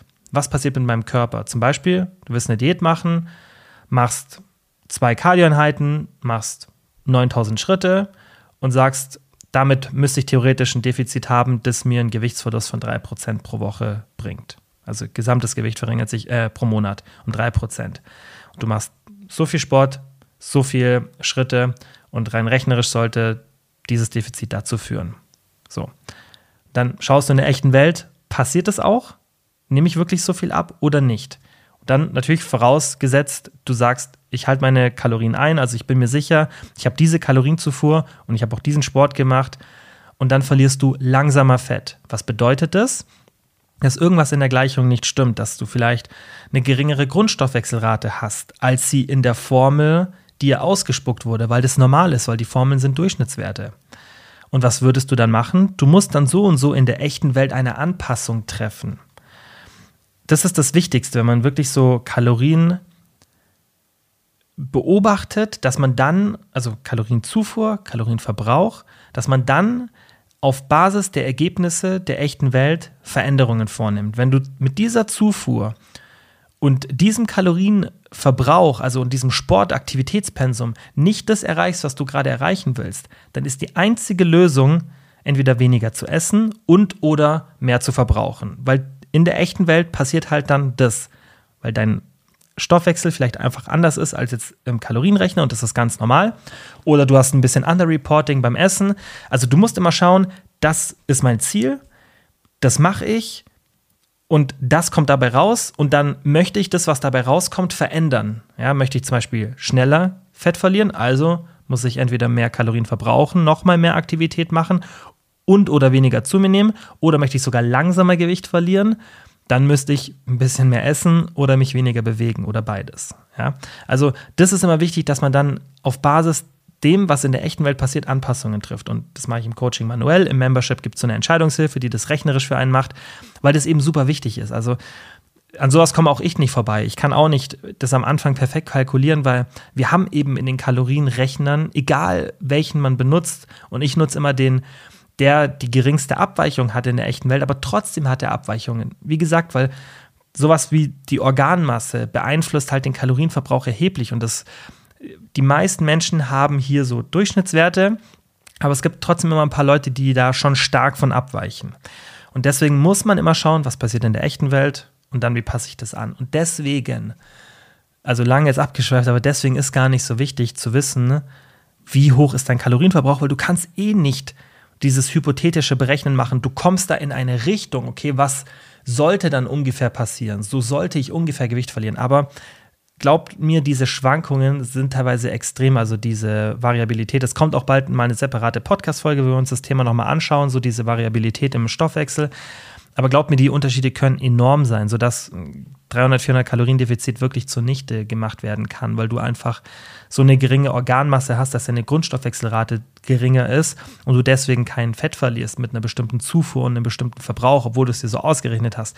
Und dann ist die einzige Lösung, das halt anzupassen, was du machst. Also du beobachtest, was passiert in der echten Welt, was ist mein Ziel und dann, was muss ich machen, was muss ich jetzt an Variablen verändern, damit ich an mein Ziel komme. So, vorletzte Frage für heute. Was ist deine Meinung zu Homeworkouts? Wir gehen jetzt, jetzt relativ simpel durch, schauen uns einmal die Vorteile und Nachteile an und dann, was mein Fazit dazu ist. Also Vorteile, Beständigkeit ist oft hoch, weil es eine geringe Hürde ist, so Homeworkouts zu machen. Du musst nicht erst ins Gym gehen, jetzt gerade im Winter, wenn das Wetter scheiße ist, hast du nicht diese Hürde anziehen, raus in die Kälte. Das ist ja eine mentale Hürde. Und das wisst ihr ja. BJ Fogg Verhaltensmodell, wenn etwas schwieriger ist, dann müssen wir entweder sehr motiviert sein oder wir machen es nicht. Ja, oder als umso schwieriger es ist, umso motivierter müssen wir es sein. Das heißt, wir sind ja nicht jeden Tag motiviert. Ist die Beständigkeit vermutlich höher bei den Homeworkouts, weil ich eine geringe Hürde habe. Ist aber nicht immer so. Dazu kommen wir jetzt gleich bei den Nachteilen. Also generell würde ich sagen, ist die Beständigkeit im Durchschnitt ein bisschen leichter zu erreichen, eine hohe, weil halt einfach kaum eine Hürde da ist. Du musst eigentlich vielleicht nur Sportsachen anziehen und let's go, YouTube an, fertig. Also wenn überhaupt oder du machst irgendwas eigenes. Also das ist schon mal ein großer Vorteil. Kalorienverbrauch ist meistens auch ganz gut, je nachdem, was man macht oft vermutlich ein bisschen höher als im Gym, weil man nicht so lange Satzpausen hat, weil man nicht so intensive Sätze hat. Heißt das nicht, dass es besser ist. weil sich hier auch der Sport wieder anders auf Need auswirken kann, haben wir auch schon gelernt, dass sich Krafttraining tendenziell fast gar nicht auf die Need-Level auswirkt, also dass wir nicht weniger Schritte machen aufgrund von äh, Krafttraining. Bei Cardio, wo dann die meisten Homeworkouts schon langsam reinfallen, da ist es so, dass wir dann schon ein bisschen mehr kompensieren. Das heißt, hier könnte man auch sagen, selbst wenn es mehr Kalorien verbraucht, ist vielleicht nicht immer die beste Wahl für den gesamten Kalorienverbrauch des Körpers. Das sollte man aber, finde ich, jetzt hier nicht so eng sehen. Es ist überall durchführbar, also ob du jetzt bei dir bist, keine Ahnung, manche für eine Fernbeziehung, dann ist man beim Partner, hat, hat vielleicht keine Möglichkeit ins Gym zu gehen oder man ist im Urlaub. Das heißt, dann ist es immer leichter, sowas zu machen. Geringe Kosten oder eigentlich fast gar keine. Vielleicht braucht man irgendwie eine Matte oder ein bisschen Equipment. Fertig. Dann gibt es ganz viele kostenlose Videos auf YouTube. Also ist relativ leicht machbar. Und es ist oft ein leichter oder ein guter erster Einstieg ähm, in den Fitness-Lifestyle. Das hat man ja während ähm, der Pandemie jetzt gesehen, dass viele Leute mit diesen Homeworkouts angefangen haben und dann so ihren ersten Einstieg da rein ge äh, gefunden haben. Und das finde ich eine gute Sache. Wenn das dann so der, der erste Katalysator ist, der das Ganze ins Rollen bringt, dann finde ich das gut, weil die Hürde ist halt kleiner und das ist definitiv ein Vorteil. Aber das war es jetzt auch schon. Und jetzt kommen wir mal zu den Nachteilen, weil das ist ja auch jetzt im Kontext von dem, was wir hier im Podcast besprechen, relevant, was vielleicht nicht für die generelle Bevölkerung immer das Hauptziel ist, aber für viele hier ist das Ziel, auch Muskeln aufzubauen. Und das ist einfach stark begrenzt mit Homeworkouts. Du kannst, selbst wenn du Kurzhanteln und Langhanteln hast, bist du irgendwann limitiert. Also ich bin auch schon im Coaching in der Vergangenheit oft in so eine Situation geraten, wo wir oder an so einen Punkt gestoßen, wo wir einfach die Gewichte, die wir zu Hause haben, outperformed haben. Und dann steht man halt vor der Option zu sagen, okay, es reicht mir jetzt, was ich so an, an Fortschritten gemacht habe, an Muskelmasse aufgebaut habe. Oder Option 1, ich hole mir noch mal ein bisschen mehr Equipment, ein bisschen mehr Gewichte für meine Langhanteln oder meine Kurzhanteln oder irgendwas anderes. Oder ich melde mich halt im Gym an. Oft ist es dann so, dass sich die Personen im Gym anmelden und es dann auch immer eine positive Situation ist und die Leute dann immer sagen, hey, geil, dass ich mich jetzt im Gym angemeldet habe, so ein bisschen mehr Abwechslung und und und. Also du wirst irgendwann, außer du hast super viel Equipment, hast einen ganzen Keller mit einem Squat Rack und so weiter, vielleicht noch einen Kabelturm, dann wirst du irgendwann mit der Progression limitiert sein, weil die meisten haben ja eher so ein Szenario, ein paar Kurzhanteln zu Hause, vielleicht mal eine Langhantel, vielleicht mal eine Bank, aber dass wirklich jemand so ein komplettes Homeworkout-Studio hat mit einem Kabelturm mit einem Squat Rack, wo man wirklich Kreuz, also rumänisches Kreuzheben, Kniebeuge, Split Squats, ähm, Hip Thrusts und so weiter machen kann. Das haben die wenigsten. Die meisten haben irgendwie Kurzhanteln, ein paar Bänder und damit bist du halt stark limitiert. Wenn du nur mit deinem eigenen Körpergewicht arbeitest, dann bist du noch stärker limitiert. Also in Bezug auf das, was du an Muskeln aufbauen ähm, kannst. Du hast natürlich auch wenig Abwechslung dann, wenn du jetzt nicht so viel Equipment hast. Und du musst halt auch berechnen, äh, berücksichtigen, dass das Umfeld, das Wechseln des Umfelds, wenn du ins Gym gehst, vielleicht auch gar nicht so schlecht ist für einen. Also ich denke jetzt gerade im Winter, wenn man eh viel vielleicht zu Hause ist, wenn man irgendwie Homeoffice hat oder sonstiges, dann tut so ein Tapetenwechsel, glaube ich, ganz gut. Und Gym ist ja auch eine Art von Sozialisierung. Das heißt, manchen hilft es ja da auch irgendwie ein bisschen mal mit Leuten zu sprechen und sonstiges. Deswegen, sowas kann man ja auch definitiv als was Positives sehen. Und ich denke, das ist ganz gut, wenn wir nicht immer alles zu Hause machen und die Welt bewegt sich eh in eine Richtung, in der wir immer mehr und mehr zu Hause machen werden. Jetzt fängt es an mit Homeoffice. Das war vor drei, vier, fünf Jahren noch gar kein Thema.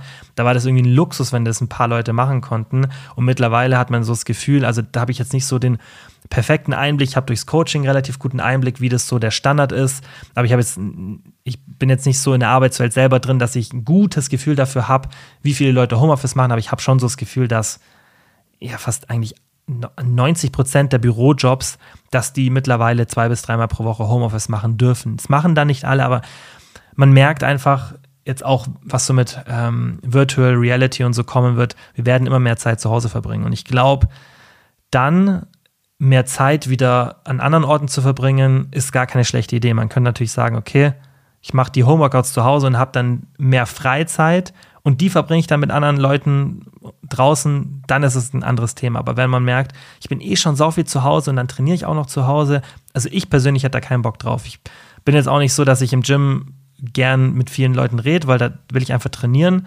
Aber alles wirklich so zu Hause machen, finde ich auch nicht gut. Also einfach, einfach mal so ein bisschen Tapetenwechsel bekommen, muss ja nicht immer Sozialisierung der Grund sein, aber auch einfach mal so ein bisschen herauskommen von zu Hause ist, glaube ich, gar nicht schlecht.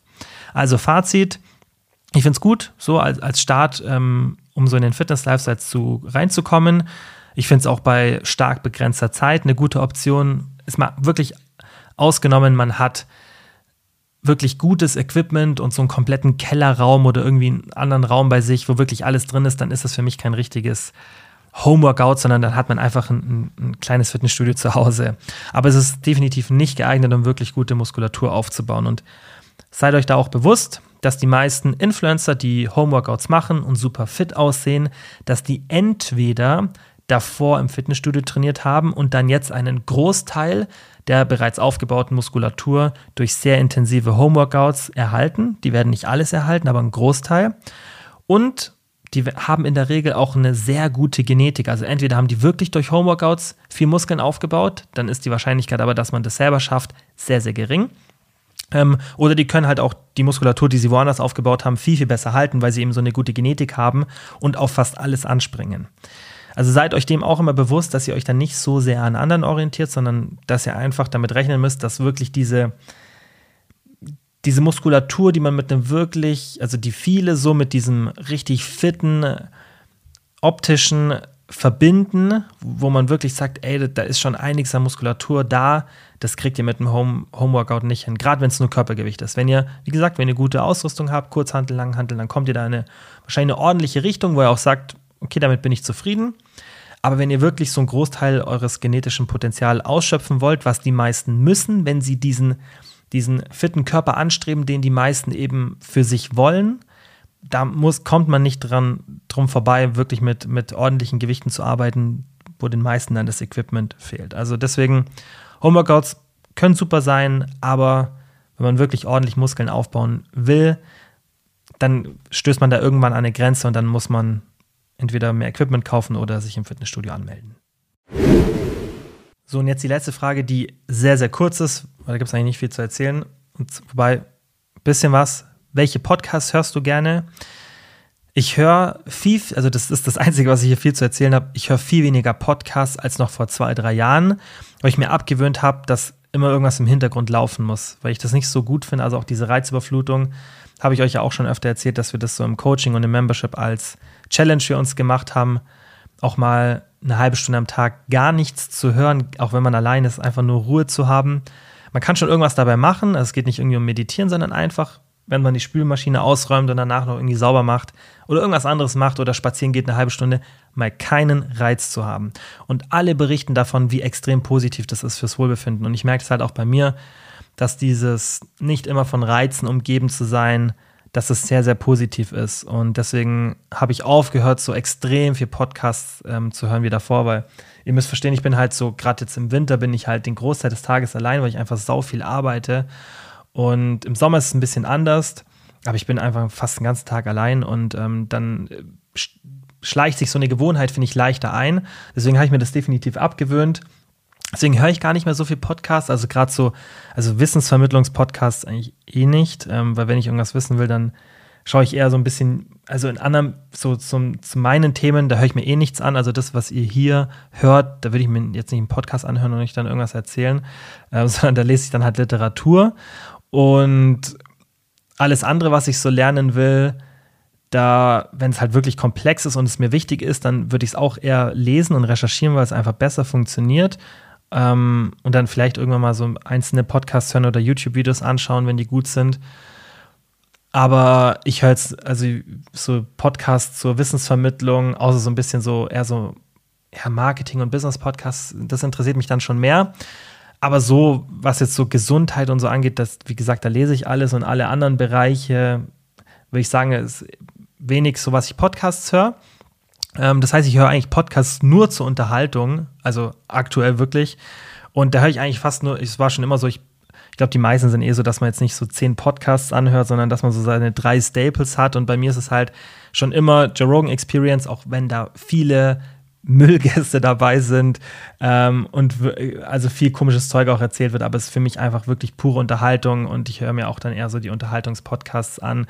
Dann mein absoluter Nummer 1 Podcast, da verpasse ich keine Folge, ist 50 plus 2, das ist ein Fußball-Podcast, wird den meisten vermutlich nichts sagen, aber ist, also, das ist einfach, das ist für mich der, der beste Podcast die Jungs, die machen das so geil, die sind ähm, rhetorisch so gut und ähm, einfach so unterhaltsam und haben, haben, so gute Ansichten. Also deswegen ist das mein mit Abstand, da, also ich weiß nicht, wann ich das letzte Mal eine Folge nicht gehört habe.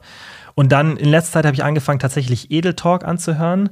Ist von Papa Platte und Reese. Sind so, also vielleicht sagt es ein paar Leuten, was sind äh, eigentlich zwei Streamer und die haben bei Seven vs. Wild mitgemacht. Vielleicht sagt es auch ein paar was, so eine YouTube-Show, wo Leute ähm, war jetzt in der letzten Staffel 14 Tage in der Wildnis überleben mussten und die waren halt als Team da und ich habe mir das angeschaut. Also ich fand es echt ganz cool und die als Team waren mir super sympathisch und dann habe ich durch Zufall mal den Podcast, hat mir auf YouTube ausgespielt, der Algorithmus, habe den angehört und das ist auch so ein Podcast, der halt einfach nur, wenn man mal so ein bisschen abschalten will, da ist jetzt keine Wissensvermittlung, ist einfach nur ein entspannter Unterhaltungspodcast. Und das sind eigentlich die drei, die ich höre, so gerade regelmäßig und ansonsten, wie gesagt, nicht mehr so viel wie früher und eigentlich nur zu Unterhaltungszwecken. So, das war's für die Folge. Sehr, sehr lang. Eine Stunde 20 sehe ich hier gerade. Wenn ich jetzt wahrscheinlich ein bisschen noch die Sachen so zusammen trimmen, dann sind wir wahrscheinlich, ihr seht wahrscheinlich eine Stunde 15 oder so oder ein bisschen mehr. Ich hoffe, es hat euch trotzdem gefallen, auch wenn es ein bisschen lang war. Ähm, und ich würde sagen, wir hören uns dann beim nächsten Mal wieder. Und falls ihr Fragen stellen wollt, dann wisst ihr immer in die Instagram-Story schauen und sonst auch immer gerne den Podcast abonnieren. Was machen viele noch nicht? Podcast bewerten hilft mir auch extrem und einfach mit Freunden, Familienmitgliedern, keine Ahnung, wem auch immer teilen, ähm, wenn die Leute von der Folge profitieren können. Und dann, wie immer, vielen, vielen Dank fürs Zuhören und bis zum nächsten Mal. Ciao.